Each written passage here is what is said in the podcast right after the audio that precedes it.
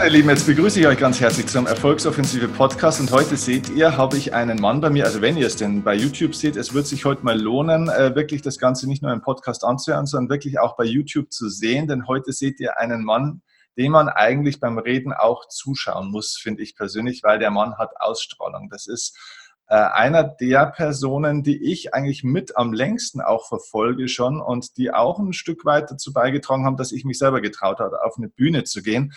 Ähm, Karl Pilsel ist heute unser Gast und ich freue mich riesig, Karl, dass du da bist. Wenn ihr den Karl noch nicht kennt, dann muss ich euch fragen, also der Österreicher hat sagen, bist eigentlich deppert, das müsst ihr dann dringend nachholen. Es gibt nämlich von dem Mann erstens viel zu sehen, viel zu hören, viel zu lesen, aber vor allem auch viel zu lernen. Und ähm, Karl, in Zahlen wäre wahrscheinlich, ich weiß nicht genau, ob das richtig ist, du bist aktuell, glaube ich, 70 Jahre alt. Ich werde demnächst 72, ja. 72, na schau, bist über 50 Jahre mittlerweile Unternehmer, hast äh, über 30 Bücher, glaube ich, mittlerweile auch selbst geschrieben und veröffentlicht. Mindestens, ja. ja mindestens, genau. Und äh, noch eine spannende Zahl ist die Zahl 8. Du bist nämlich Vater von acht Kindern, wenn das richtig ist. Genau. Genau. Und 18 Enkelkinder. Wahnsinn. Also, das heißt, und ein Urenkel. Ein Urenkel habe ich auch schon. Also, der Mann hat Ahnung vom Leben und zwar erstmal so. Ich bin so jung.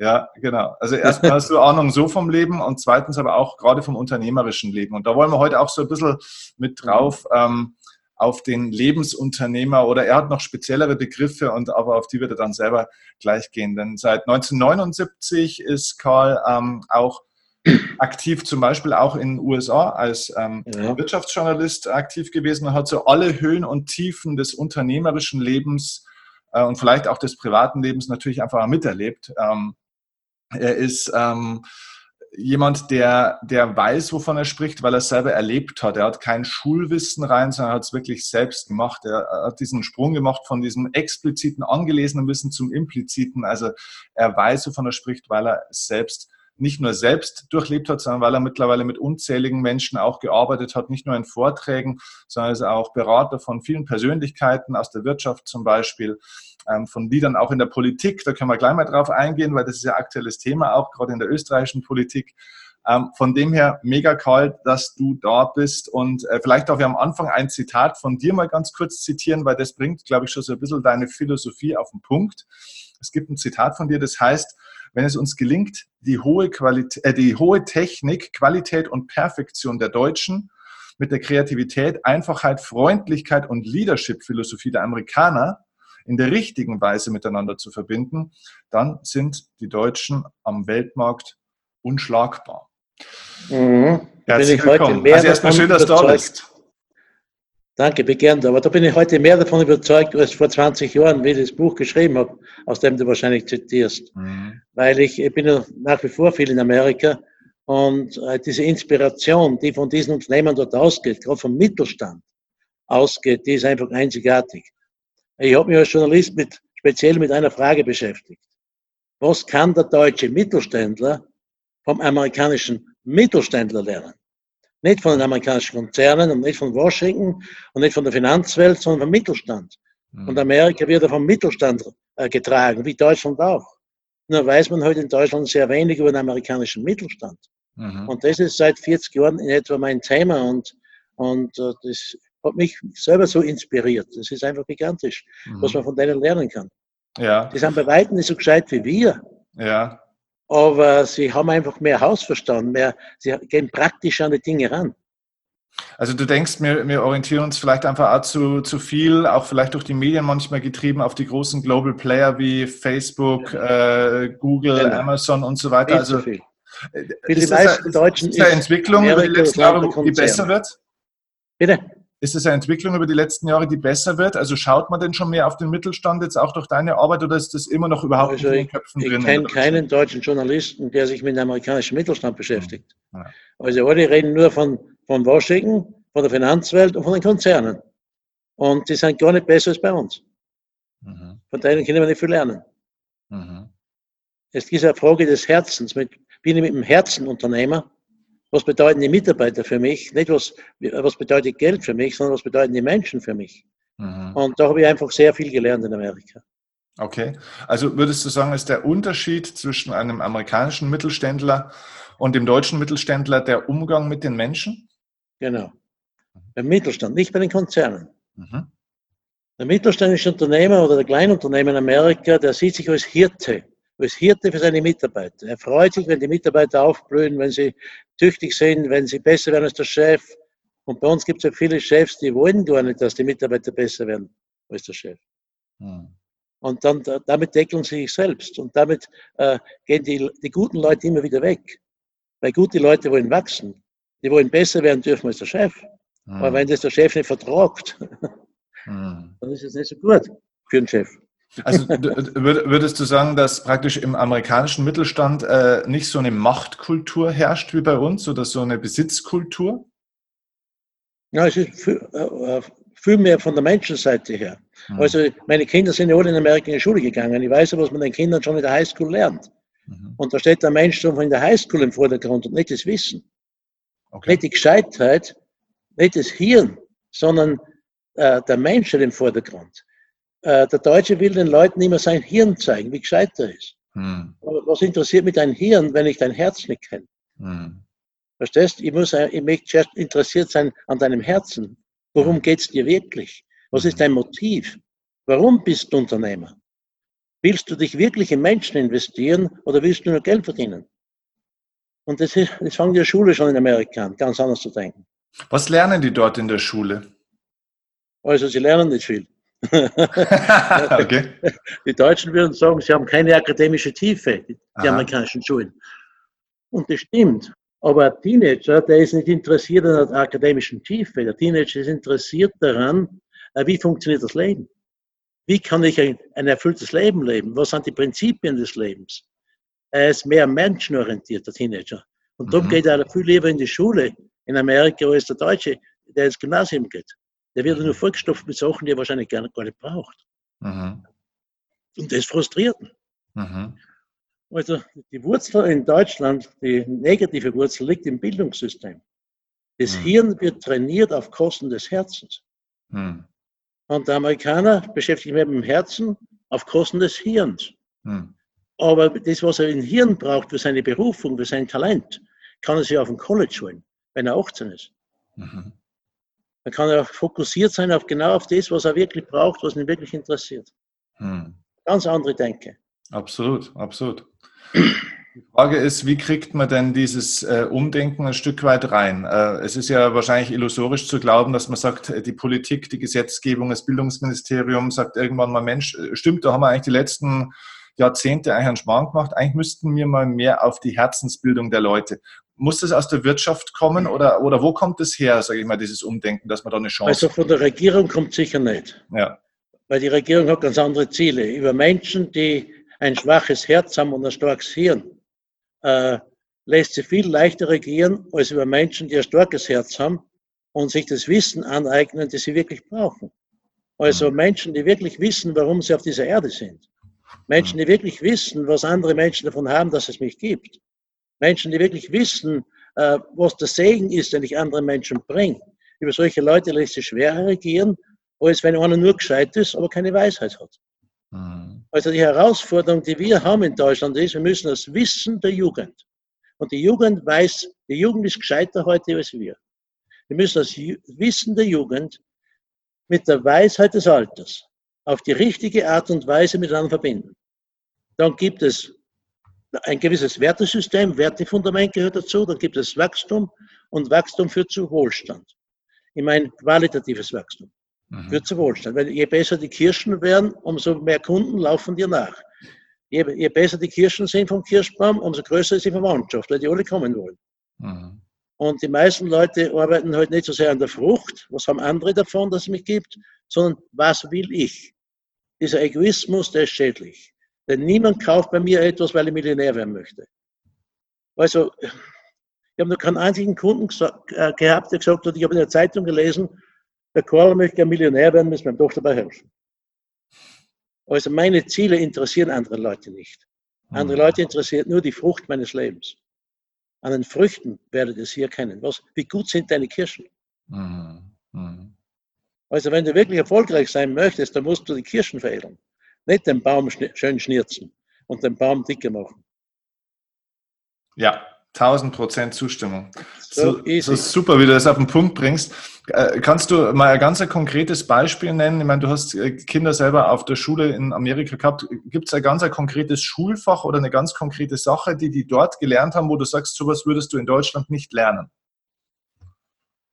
Was in, Amerika gelernt wird, was ich in Deutschland nicht lernen kann oder, lehr oder lehren will. Lernen kann, meinst du? Ja. Unternehmerisches Denken. Mhm. Also bei uns werden die Kinder vorbereitet darauf, wie man die besten Bewerbungen schreibt. Wenn ich aber den Menschen beibringe, wie man Bewerbungen schreibt, wird daraus ein Land der Bewerber. Ein Land der Bewerber ist immer ein Land der Arbeitnehmer. Wie sollen die noch Arbeit nehmen können, wenn es keine mehr gibt, der Arbeit gibt? In Amerika lernt man schon in der Highschool mit 12, 13, 14 fangen sie an, Businesspläne zu entwickeln. Ausstellungen, Ideen zu präsentieren. Wenn ich den Teenagern lehre, wie man Businesspläne schreibt, wie man unternehmerisches Denken hat, wird daraus ein Unternehmer. Hm. Ein Unternehmer ist immer ein Arbeitgeber.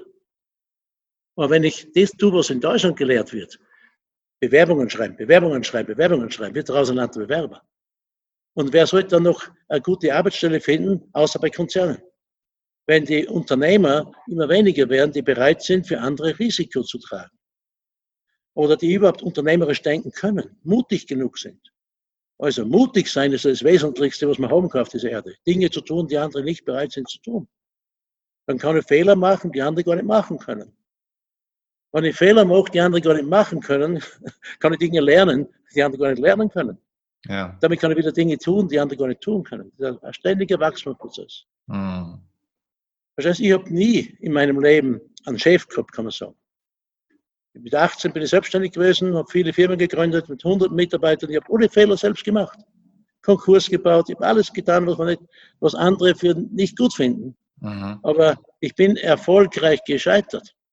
Das heißt, gescheitert, ich bin gescheiter geworden. Darum mhm. heißt es gescheitert, oder? Ja. Wenn einer nicht noch nie, wenn einer nur keinen Fehler gemacht hat, weil dann besteht die Gefahr, dass er dumm stirbt. Mhm. Und es kann nicht attraktiv sein, dumm zu sterben. Mhm. Es ist so einfach, ich muss nur mutig sein. Einfach Dinge tun, die andere nicht tun. Mhm. Das lernt man in Amerika. Ja, und wir haben ja gerade ein aktuelles äh, Beispiel, weil ich glaube auch, das ist genau der Punkt. Also wir sprechen da eine Sprache oder haben eine Botschaft. Wir haben in Deutschland zu wenig, äh, also wir haben überhaupt gar keine Unternehmerkultur, weil wir keine Kultur des Scheiterns haben. Wer heute äh, scheitert oder eine Firma an die Wand fährt, der ist ja für sein Leben lang irgendwie gebrandmarkt, wie wenn er irgendeine Krankheit hätte irgendwie. Ähm, Jetzt ist spannend, ich meine, du bist Österreicher, jetzt ist auch nochmal spannend, nicht nur der Vergleich zu den Amerikanern, sondern auch deutsche Österreicher. Jetzt haben wir gerade aktuell in Österreich eine spannende politische Situation. Du bist in der Politik auch mit Politikern unterwegs gewesen oder vielleicht auch immer noch. Ja. Jetzt gibt es in Österreich einen Bundeskanzler, der wird jetzt gerade zum zweiten Mal der jüngste Bundeskanzler oder Regierungschef der Welt, Sebastian Kurz. Der ist gestern mit einem haushohen äh, Sieg ähm, davon galoppiert nach einem Riesenskandal ist der jetzt wieder vorn dabei. Ähm, was ist der, was ist, also das sind zwei Fragen. Erstens, was ist der Grund, den du siehst, warum dieser junge Mann nochmal, trotz aller Problemchen, äh, die es da in der Vergangenheit gab, nochmal so erfolgreich ist? Wie gewinnt der diese Menschen für sich, dieses Land? Und zweitens, was können denn die Deutschen vom Österreicher lernen? Sind die Österreicher da vielleicht den Deutschen weit überlegen an der einen oder anderen Stelle? Also was die Deutschen von Österreich lernen können, ist ganz einfach gesagt. Der Österreicher ist nicht so stark darauf aus, anderen zu beweisen, wie gut er ist. Mhm. Der Österreicher ist lockerer unterwegs. Aha. Also er schämt sich nicht so sehr, wenn er einen Fehler macht, wie der Deutsche. Wobei mhm. zwischen Deutschland und Bayern muss man wieder einen Unterschied machen. Ja, das ist richtig. Und Bayern ist so ein Puffer zwischendrin. ja. In Österreich ist man einfach lockerer unterwegs. Mhm. Das ist ein großer Vorteil. Und warum der Kurz äh, wieder gewonnen hat, ist, weil er der Einzige ist, der weiß, der weiß, wo, wohin der Weg geht. Die anderen sind mit sich selbst so beschäftigt. Mhm. Ich meine, äh, und das ist der Einzige, der nicht andere attackiert.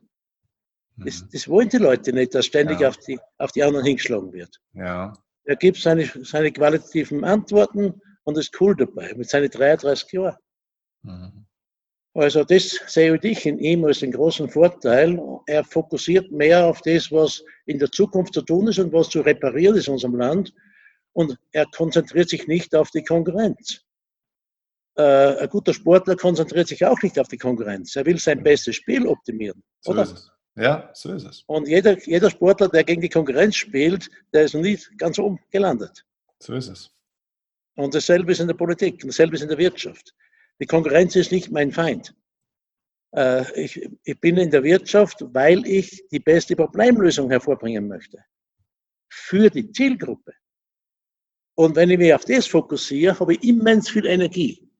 Wenn ich mich aber fokussiere auf das, was andere falsch machen, dann wie soll ich da erfolgreich Unternehmer werden? Hm. Immer ja. dasselbe Prinzip. Ja.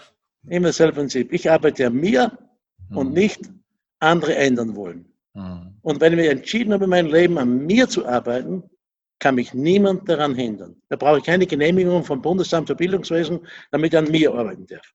Hm. Da kann mich auch die Tante Mitzi nicht aufhalten. Aber wenn ständig, Leute ständig die anderen kritisieren und andere ändern wollen, die sind ständig im Stress. Mhm. Kostet einen Haufen Energie, kommen aber in den Bereichen nicht weiter, wo sie weiterkommen sollen. Mhm.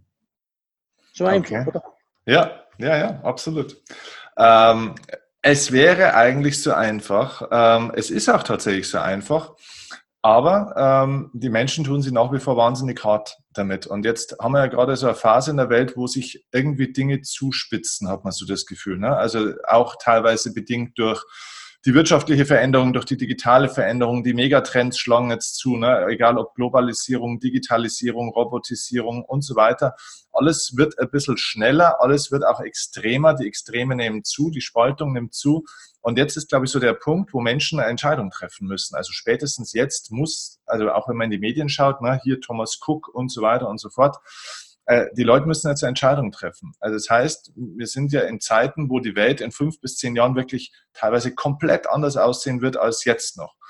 Jetzt bist du jemand, der auch äh, dieses Thema schon lange erkannt hat und du hast ja auch eine Umdenkakademie ähm, erfunden sozusagen und entwickelt, die sehr, sehr lebendig ist und du bildest ja auch zum Umdenktrainer aus, wenn ich äh, richtig informiert genau. bin. Ähm, was heißt das für dich? Was bedeutet Umdenken an der Stelle? Wie müssen wir umdenken und wie gelingt es? Also alle reden von Umdenken, nur die meisten wissen nicht, in welche Richtung.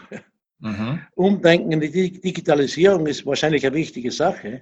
Mhm. Aber ich weiß ganz sicher, je digitalisierter wir sind, umso mehr wird wieder der Mensch das Mittelpunkt ja. Mittelpunkt. Ja. Denn der Mensch, es geht um Menschen auf dieser Welt, ja. nicht um Geld, nicht um IT. Es geht um die Frage, was wird aus einem Menschen? Es geht um die zentrale Frage als Leader, was wird aus den Menschen, die mir anvertraut wurden? Blühen diese Menschen auf? Menschen wollen blühen.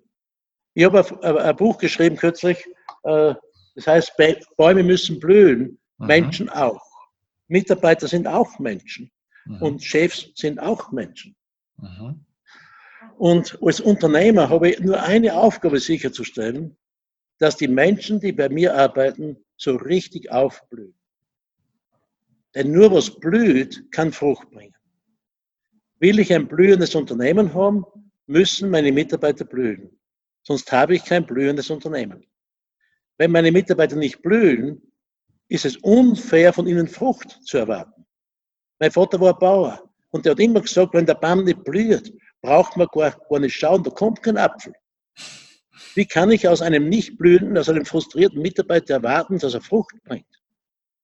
Wenn aber die Frucht ausbleibt, bleibt die Multiplikation aus. Weil der Apfelkern ist erst wieder in der Frucht. Hm. Also wenn ich wirklich wachsen möchte und multiplizieren möchte, dann muss ich Frucht bringen vorher. Denn sonst fehlt mir ja das Saatgut für den nächsten Baum. Mhm. Und das ist gerade im Network Marketing so entscheidend wichtig. Mhm. Oder im Franchising. Aber auch in der normalen traditionellen Wirtschaft. Wenn ich haben will, dass mein Unternehmen wächst, dann müssen meine Führungskräfte zur Blüte kommen. Mhm. Denn wenn sie bei mir nicht blühen dürfen, kein Wunder, dass sie woanders hingehen, mhm. wo sie auch blühen dürfen. Also du weißt, ich, die, ich bin der Inhaber der Marke Menschenspezialist. Ja. Ein Menschenspezialist ist in erster Linie mal ein Abholspezialist. Er weiß, wie man Menschen abholt in ihrem Frust, in ihren Problemen. Ein Fisch, der nicht abgeholt wurde, hat es noch nie geschafft auf das Teller eines fünf oder drei Haubenlokals. Ich muss zuerst die Menschen abholen können in ihrem Frust. Und der Menschenspezialist ist aber auch ein Atmosphäre-Spezialist. Er muss die Fähigkeit haben, eine Atmosphäre zu schaffen, von Montag bis Freitag, wo die Mitarbeiter so richtig aufblühen können. Wie ein Gärtner im Gartenhaus muss er umgehen mit den Pflanzen, mit den Menschen. Und dann gibt es Frucht. In der Frucht ist der Kern. Der Kern ist wieder eine fertige Existenz, ein Franchise-Paket. Und das ist wieder gepflanzt an anderen Stelle und so gibt es Multiplikation. Total einfach. Ich meine, da brauche ich nicht studieren, um das zu verstehen. Mhm. Und das ist unser Kernthema. Wir fordern die Menschen auf, umzudenken in Richtung Mensch. Mhm. Es geht um Menschen auf dieser Welt. Ja, wir nutzen die Technik, wir nutzen all die Dinge, aber es geht primär um Menschen. Warum sollen andere Menschen bei mir arbeiten wollen? Warum sollen andere Menschen mir zuhören wollen? Bin ich überhaupt ein interessanter Gesprächspartner für andere Menschen? Mhm. Worüber spreche ich denn den ganzen Tag? Darüber, davon hängt ab, ob sie mit mir reden wollen, die Leute. Mhm. Bin ich überhaupt ein attraktiver Leader? Warum sollen andere Leute sich von mir führen lassen? Nur weil ich gern, gern reich werden möchte, deswegen lasse ich keiner von mir führen. Mhm. Und diese Fragen müssen wir uns stellen. Mhm. Was haben andere Menschen davon, dass es mich gibt? Wie ich mir diese Frage in den 80 Jahren das erste Mal gestellt habe. Was haben andere Menschen davon, dass es mich gibt? Und mich begonnen habe, mich mit dieser Frage zu beschäftigen, hat sich mein Leben dramatisch zum Positiven verändert. Weil ich auf einmal nicht mehr an mich gedacht habe, mein Egoismus ist geschwunden und auf einmal hat mich nur mehr interessiert, was haben andere davon? Was ist die Frucht? Wieso bin ich überhaupt hier auf dieser Erde? Der Himmelvater hat doch einen Grund gehabt, warum er mich geschickt hat. Ich bin nicht auf diese Erde gekommen, damit die anderen den Sauerstoff wegschnaufen. Oder damit ich anderen Leuten im Weg stehe. Das machen die Leute eh selber. Das brauche ja. ich nicht tun. Ja. Anderen im Weg stehen, oder? Ja. Ich bin gekommen, damit du etwas davon hast, dass es mich gibt und die vielen anderen auch. Ja, und ich kann da vielleicht mal einen kleinen Insider auch erzählen, weil das kriegen die Leute ja nicht mit. Äh, das ist nicht nur was, was du ja einfach so jetzt dahin erzählst, äh, sondern du lebst es ja auch wirklich. Also der Insider, du hast es vorhin schon mal kurz erwähnt, der Menschenspezialist. Ne? Ähm, der, der Hintergrund für unser Gespräch heute ist ja eigentlich, dass ich was getan habe, was ich hätte nicht tun dürfen. Ich habe nämlich tatsächlich dein Wort äh, Menschenspezialist mal irgendwo in ein, zwei Interviews verwendet. Ich wusste tatsächlich nicht, dass du dieses Wort geschützt hattest. Und da hast du mich dann in einer kleinen E-Mail mal ganz freundlich, aber, äh, aber wirklich freundlich äh, mal darauf aufmerksam gemacht, dass, dass da ein, ein Markenrecht bei dir vorherrscht. Ähm, du hättest das auch anders machen können. Natürlich, also eigentlich habe ich da eine Rechtsübertretung gemacht. Das heißt, eigentlich habe ich deine Marke verletzt und du hättest mir jetzt da Unterlassung oder Abmahnung schicken können. Aber anstatt dessen ähm, hast du oder haben wir eigentlich gemeinsam geschaut, Mensch, was können wir denn aus dem Kontakt jetzt machen? Und daraus entsteht das Interview. Und jetzt, anstatt dass man sie wegen einem Schmarrn eigentlich streitet und äh, einer versucht dem anderen irgendwie zu zeigen, so, ich habe jetzt hier äh, Recht, ähm, und dir zeige ich es jetzt mal, habe ich nämlich bei einem anderen Kollegen ähm, von mir, äh, der Tobi Beck, der hat da gerade mit jemand anderem eine, eine andere Auseinandersetzung, der nicht so reagiert wie du und bei dem eben das Herz nicht in der Mitte steht, sondern das Recht haben wollen. Ähm, der hat anders reagiert. So, also das heißt, du, du lebst es ja auch tatsächlich vor. Also das bloß als kleine Hintergrundinfo, mhm. ähm, dass die Leute auch wirklich verstehen, das ist was, was du wirklich auch lebst. In jeder Sekunde, dir geht es nicht um, ums Recht haben wollen, ums, um andere zum Verlierer zu machen, dass du größer wirkst. Ich glaube, das ist doch eins der Probleme, die wir in der Wirtschaft haben, oder? Dass man versucht, ja. sich selbst zu erhöhen auf Kosten der anderen, oder? Stell dir vor, ich habe seit 1991 keinen einzigen Kunden mehr geklagt. Hm. Ich hätte schon etliche abmahnen können, habe das noch nie getan und werde ich auch nicht tun. Okay. Weil ich auch das Gemeinsame suche.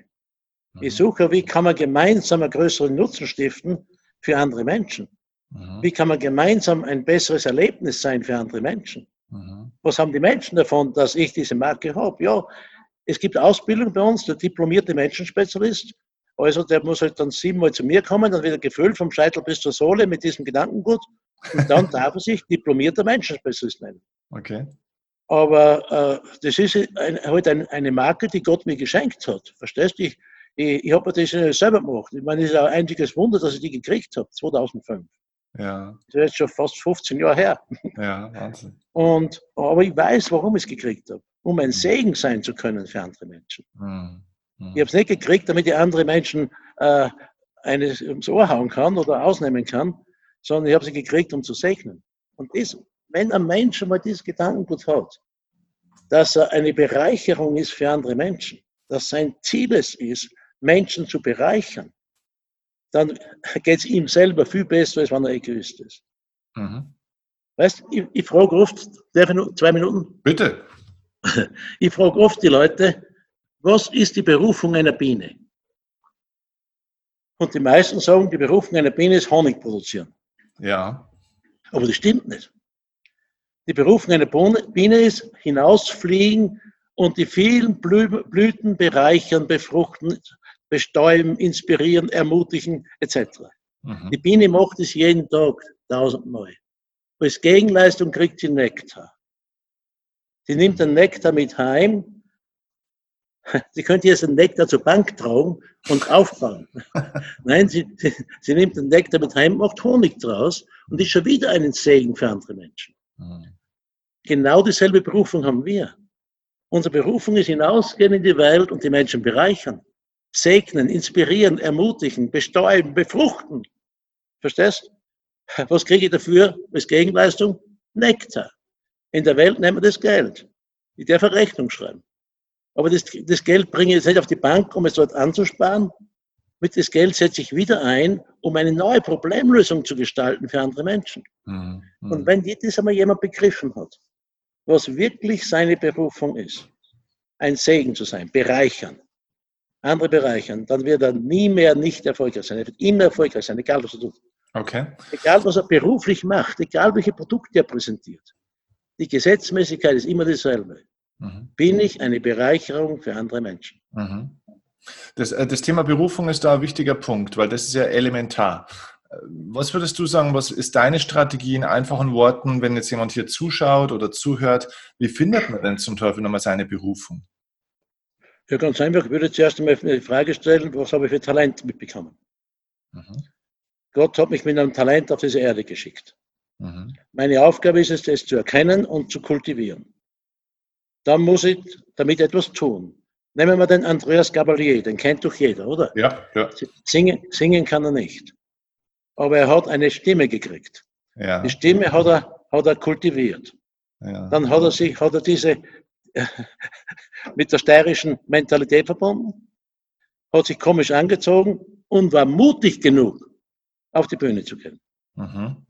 Verstehst du? Ich bin sicher, dass tausende Menschen schöner singen können als der Andreas Gabalier. Mhm. Nur sie tun nichts damit. Mhm. Und sie okay. haben vor allem den Mut nicht, aus, dem, aus der Dusche rauszutreten und auf der Bühne zu singen. Mhm. Das heißt, die Schritte wären praktisch als erstes, find etwas, was du, was dir gegeben wurde, eine Gabe, ein Talent, irgendwas Besonderes. Zweitens, verpack es, mach was Außergewöhnliches draus.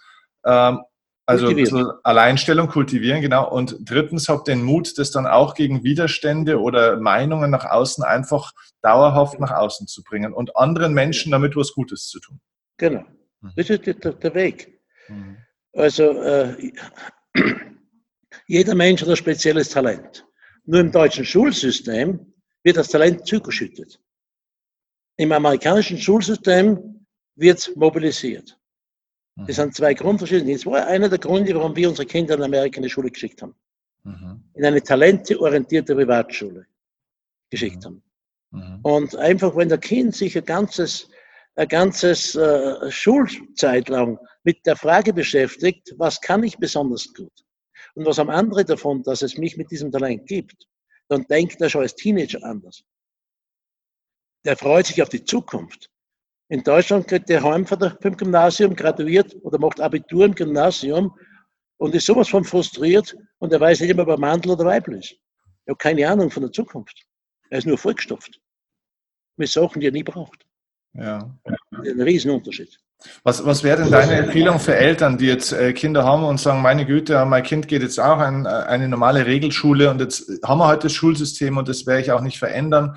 Was wäre denn dein Rat an Eltern? Was macht man mit den Kindern dann am also besten? Also die entscheidende Frage ist, was erleben die Kinder, wenn sie heimkommen von der Schule?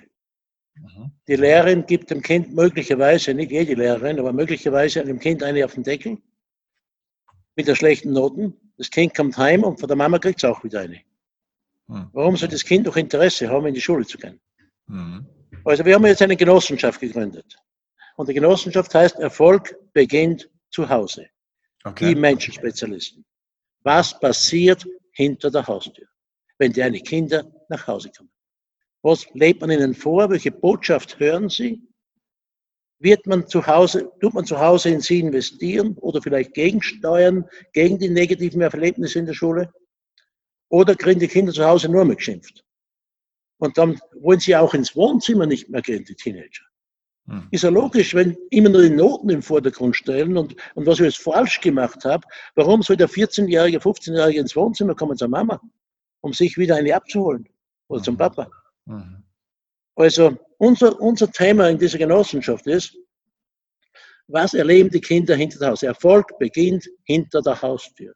Mhm. Warum gibt es so viele Handwerker, die keinen Nachfolger mehr haben, obwohl sie Kinder hätten?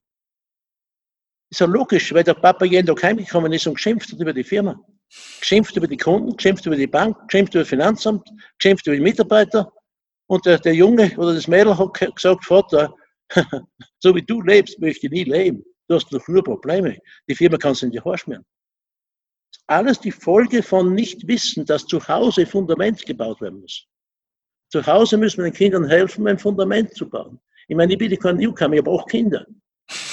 Ich habe hab keine, kein Recht, meinen Kindern zu sagen, was sie beruflich machen müssen. Mhm. Aber ich habe mit jedem Kind die Verantwortung übernommen, sie mit einem Wertefundament in die Zukunft zu schicken, damit sie ihr Haus selber draufbauen können.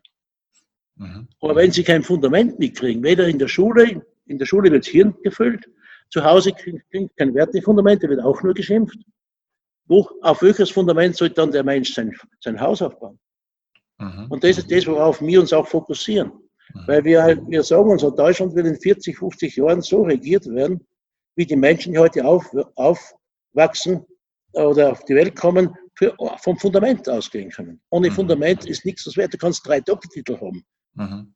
Wenn du kein Wertefundament hast, wenn man sich auf dich nicht verlassen kann, was heißt, wenn du illoyal bist und lügst und stillst, nutzen die drei Doktortitel auch nichts. Ja. Niemand würde Menschen einstellen mit drei Doktortiteln, auf den man sich nicht verlassen kann. Ja. Und darum ist das Wertefundament so wichtig.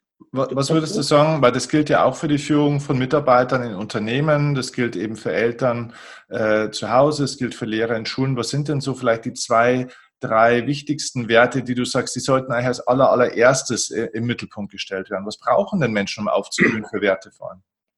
das Wichtigste ist, dass der Mensch weiß, warum er auf dieser Erde ist. Mhm.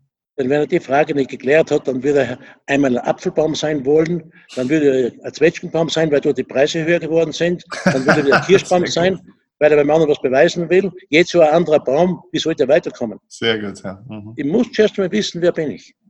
Wer bin ich? Mhm. Und was ist die Frucht meines Lebens? Und warum sollen andere Menschen meine Nähe suchen? Und warum? Wie kann ich andere Menschen bereichern? Verstehst was haben andere Menschen davon, dass es mich gibt? Das sind die wesentlichen Werte. Äh, bei mir sind sie basierend auf, auf biblische Werte, weil ich Christ bin. Ja. Aber äh, verstehst du, die Werte sind sehr wichtig. Mhm. Äh, ich möchte niemandem vorschreiben, was er für Werte haben, haben muss. Aber ich kann ihm sagen, zeig mir dein Fundament und ich sage dir, wie viel dein Haus wert ist. Mhm. Denn ein Haus kann eine Million am Markt wert sein, wenn das Fundament nicht passt, kann er es nicht verkaufen. Zeig mir dein Fundament und ich sage dir, wohin dein Weg geht, was aus dir wird. Großartig. Überragend. Also du bringst es göttlich auf den Punkt, das kann ich da jetzt echt mal so sagen. Das ist auch die richtige Bezeichnung. ähm, du, ein paar Fragen noch jetzt zu dir mal. Ähm, von deinen ganzen Büchern, die du geschrieben hast, was würdest du unseren Hörern, weil das wird man dann in die Show Notes packen, in die Videobeschreibung unten rein, was sind so die ein, zwei Bücher, wo du sagst, das sollten die Leute als erstes lesen? Das ist das Wichtigste mal. Okay. Äh, das Buch, das ich gerade gezeigt habe. Ja. Es ist, ich glaube, das ist eines der neuesten. Ein Menschenspezialist hilft anderen Menschen dabei, aufzublühen und Frucht zu bringen. Ich würde folgendes Angebot machen. Jeder, der mir ein E-Mail schickt, dem schicke ich dieses Buch kostenlos. Oh, okay. Ja, super. Das war nicht abgesprochen. Jeder, der mir E-Mail schickt mhm. mit seiner äh, Postadresse, dann schicke ich das Buch kostenlos. Braucht auch kein Porto bezahlen. Okay. Das Buch heißt nochmal wie? Äh, Bäume müssen blühen, Menschen auch. Okay, Bäume müssen blühen, Mitarbeiter Menschen sind auch Menschen. Okay, also pack mal eine E-Mail-Adresse. Die E-Mail-Adresse call at callbilsel.com. Okay, alles klar. Gut, also das rein. Was ist das nächste? Und das kriege ich direkt an und das lasse ich dann jedem zuschicken. Okay. Dann habe ich das Buch, das äh, mein Bestseller, das vor 20 Jahren erschienen, die naturkonforme Strategie. Mhm. Also mit dem bin ich eigentlich am Markt sehr bekannt geworden, mhm. Anfang der 2000er Jahre. Mhm. Dann habe ich ein Buch geschrieben, das ist ein Hardcover-Buch, das heißt Mut zur Freiheit. Mhm. 124 oder 28, ich weiß nicht genau, äh, Punkte, wie man, auf dem, wie man als Unternehmer erfolgreich sein kann mit der naturkonformen Strategie und mit visionärer Leadership. Mhm. Nicht mit Management. Manager haben wir genug in Deutschland. Wir haben keinen Mangel an Manager. Wir haben einen Mangel an Leader. Menschen, die sich in Menschen investieren. Mhm. Und zwar mit einer Vision, die größer ist als der Chef. Mhm. Verstehst du, das ist, das haben ja, dann habe ich noch eine ganze Reihe anderer Bücher, aber es gibt aber einen Shop, um, umdenk-akademie.de. Ja. Einen Shop und, und also das, wir packen alles in die Beschreibung unten rein, ähm, deine Akademie, alles, ähm, auch wo es die Ausbildung zu den Menschenspezialisten gibt und so weiter und da auch von meiner Seite aus wirklich dringende Empfehlung. Ähm, weil da macht man sich für die, also nicht nur für die Zukunft fit, sondern man findet einfach ein Stück weit mehr zu sich selbst. Ne? Und, und das, um das geht es ja eigentlich. Das ist ja das, was Lebensglück und Qualität ja ausmacht. Also wir haben auch nur eine andere Spezialität, das Buch konnte ich auch empfehlen. Äh, 45 plus, die Faszination der zweiten Lebenshälfte. Mhm. Bei uns ist die Zielgruppe so immer so um die 50 herum, mhm. die jahrelang erfolgreich gewesen sind, mehr oder weniger, und dann draufkommen, das kann es nicht sein. Mhm. Aber es muss mehr geben. Mhm. Und wir fokussieren bei der Zielgruppe auf die Zeit zwischen 50 und 80, 90. Vergiss nicht, die Jahre zwischen 50 und 80 sind 30 Jahre. Genauso lange 30 Jahre wie zwischen 20 und 50. Mhm. Wenn du zum Beispiel jetzt 50 bist und du schaust zurück, was die letzten 30 Jahre bewegt hast, dann kannst du stolz sein auf das, was du bewegt hast. Aber jetzt hast du noch einmal 30 Jahre vor dir, dann bist du erst 80. Was machst du mit diesen 30 Jahren? Mhm. Also wir, wir, wir reden da über unsere, über die Pfanne des Lebens. Zwischen 20 und 50 wirst du so richtig gebraten, gekocht, gesotten und gegrillt und äh, niedergewürzt und aufge, auf, äh, kaltgestellt, aufgewärmt etc. Du bist in der, in der Pfanne des Lebens, um genießbar zu werden. Mhm.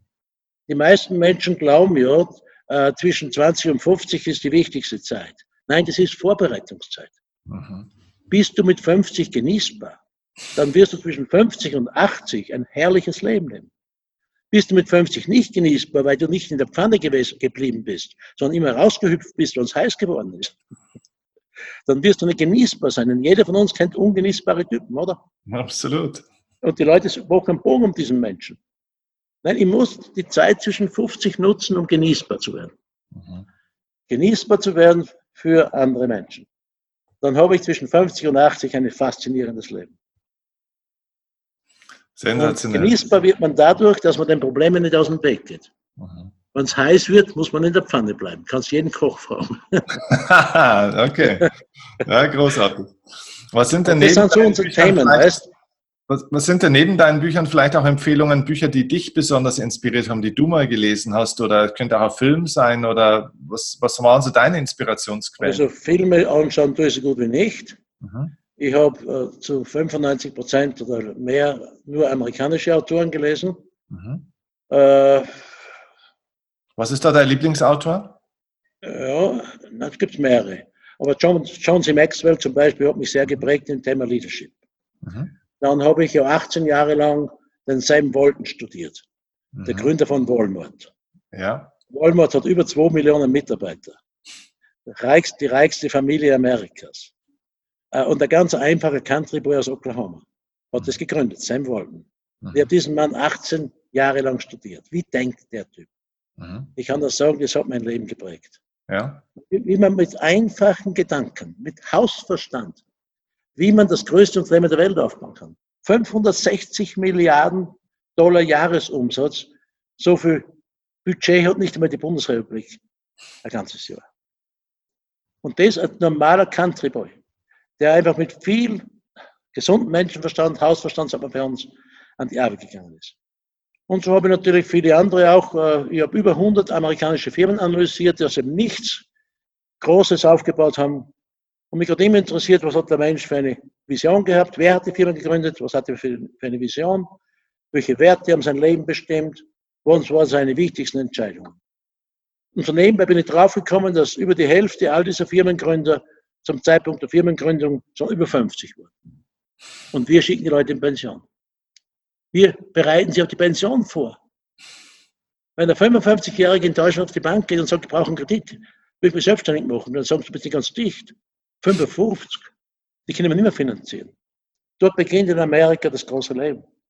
Weil die Amerikaner haben eine Aufwärtsperspektive jenseits von 50. Die Deutschen haben eine Abwärtsperspektive jenseits von 50. Hm. Riesenunterschied. Ja, ja. Also ich habe ja auch diese, dieses Programm USA for You. Seit 94 mache ich jedes Jahr, so gut wie jedes Jahr, äh, eine Reise mit meinen Kunden nach Amerika. Ja. Nehme sie mit und, und bringe sie mit, mit, meinen Kontakten in Kontakt. Mhm. Und, und, ich zeige ihnen, wo ich die Sachen alle gelernt habe. Über 500 solcher Leute habe ich schon, äh, Kunden habe ich schon mitgenommen nach Amerika. Äh, damit sie diese Inspiration hinter den Kulissen persönlich erleben. Mhm. Wir fliegen nicht nach Silicon Valley. Wir gehen nach Texas und Oklahoma und Arkansas, dort wo Amerika noch Amerika ist. Mhm. Wo Amerika getragen wird. Die meisten meinen nur, Amerika ist Los Angeles und New York und Chicago dazwischen drinnen. Nein, das sind 4000 Kilometer dazwischen. Das ist Amerika. Mhm. Wie, wie, siehst du jetzt Asien, weil ja Asien und gerade China auch so, sage ich mal, einen Markt stürmen und ja auch scheinbar die ganze, durch die Technologie und so weiter auch so ein bisschen die neue Weltmacht werden könnten? Ja, im technischen Bereich. Ja. Und dieser Bereich interessiert mich eigentlich persönlich nicht. Mhm. Mich interessiert der Mensch. Mhm. Und in der menschlichen, im menschlichen Umgang mit Menschen mhm. äh, kann man von Asien nicht so viel lernen wie von mhm. Amerika. Aber es ist auch, also es ist, äh, es ist aber auch ein, zweischneidiges Schwert, oder? Weil, also ich sehe das ja 100% auch so. Ich bin auch sehr Amerika-affin von dem, was du da sagst. Ähm, ich sehe das auch so. Und wenn ich drüben war, habe ich das auch so erlebt.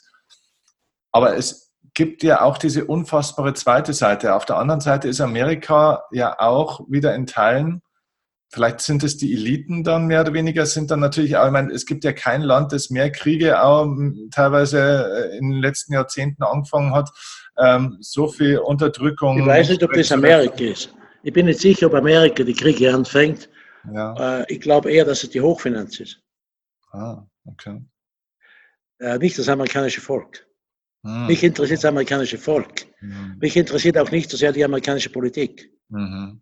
Mich interessiert auch nicht die Finanzwelt. Mhm. Denn die Finanzwelt ist korrupt. Mhm. Mich interessiert der Mensch, der Mittelständler, der wirklich noch eine Liebe hat zu, zu den Mitarbeitern und Kunden. Mhm. Okay. Ich fokussiere einfach, ich fokussiere einfach anders, weißt du? Ja, verstehe. Okay, ja, sehr gute Antwort. Okay. Äh, Abschlussfrage an dich, vielleicht zwei Abschlussfragen. Erstens, was treibt dich denn jetzt noch an? Hast du für dich ein Ziel, eine Vision? Äh, wo geht's hin? Wo steht der Karl Pilzel mit 80? Das ist sehr einfach. Ich bin dabei, meine Legacy sicherzustellen. Also ich habe zwar sechs Söhne und zwei Töchter, aber meine Söhne sind alle eigentlich im selben Geschäft tätig, aber selbstständig, mit ihren eigenen äh, Themen und eigenen Stärken. Und ich weiß aus vielen Beratungen und Erfahrungen, dass es nicht unbedingt optimal ist, wenn Vater und Söhne, wenn sie alle starke Persönlichkeiten sind, zusammenarbeiten. Und daher sind wir dabei, äh, etwas aufzubauen, wie zum Beispiel die Genossenschaft und vielleicht auch eine weitere Genossenschaft, äh, aufzubauen, wo dieses Gedankengut einfach multipliziert wird. Und, äh, und ich investiere mich in ganz spezifische Menschen, von denen ich das Gefühl habe, die können den Weg weitergehen. Mhm. Und wenn ich dann einmal umfalle mit 80 oder 90 oder mit 100, ich weiß es nicht genau, wenn ich umfalle, darf die Zielgruppe gar nicht merken, dass der Call nicht mehr da ist. Okay. Das ist das, was mich bewegt. Einfach Investment in auch gut ausgewählte Menschen, die wirklich dieses Investment wollen, auch die Voraussetzungen dafür haben, als, Mensch, als Charakter, äh, Menschen, die, was man natürlich bei manchen muss man Charakter nachbessern, logischerweise, weil sie in Deutschland in die Schule gegangen sind.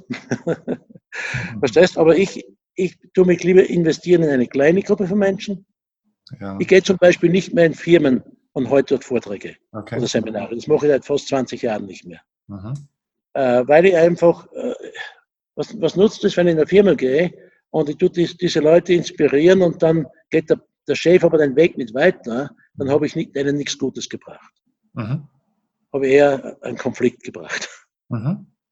Äh, natürlich haben wir, wir haben Umdenktrainer und die, die gehen in die Firmen und, äh, und die, die tun mit dem Gedanken gut, was sie wollen, werden nicht von mir gesteuert.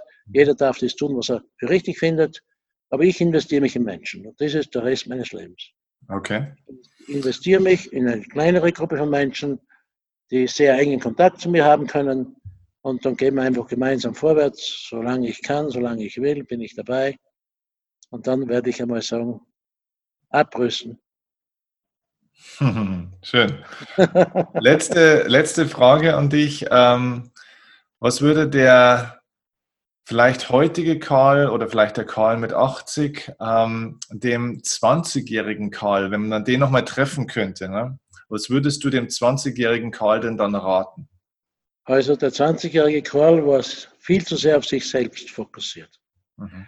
Der 20-jährige Karl hat, hat eine Fensterfabrik aufgebaut mit, aus dem Schweinestall meines Vaters bis auf 230 Mitarbeiter dann Konkurs gemacht. Und warum habe ich Konkurs gemacht? Weil meine Motive nicht gestimmt haben. Ich hatte politische Karriere vor meinen Augen und ich wollte der Größte sein und der Größte werden und anderen was beweisen und das funktioniert nie. Also ich würde viel früher, als was ich begonnen habe, ich war circa 30 Jahre, 32 Jahre alt, wie ich begonnen habe, umzudenken. Aufgrund des Konkurses auch. Ich habe den zweitgrößten Konkurs gebaut, der 1976 in Österreich stattgefunden hat. Und da habe ich natürlich dann die Frage gestellt, was darf ich lernen? Nicht wer hat Schuld, was darf ich lernen dran? Und ich habe mich dann fokussiert auf das, was ich zu lernen habe und habe keine Zeit vergeudet mit die Bank ist schuld und die Politik ist schuld und die, was immer, was man alles so für Ideen hat, was es schuld sein könnte, ist nicht mein Thema. Und das ist das, was ein junger Menschen mitgeben möchte. Fokussiere nicht darauf, anderen Leuten die Schuld in die Schuld zu schieben. Fokussiere immer darauf, was kann ich aus diesem Umstand, den ich gerade erlebe, lernen? Wie kann ich aus den Stolpersteinen, die mir andere Leute liefern, Sprungbretter für die Zukunft bauen? Wenn du ein guter Handwerker bist, dann weißt du, wie man aus Baumaterial, Stolpersteinen Sprungbretter baut. Je früher, du, je früher du das lernst, umso schneller kommst du vorwärts.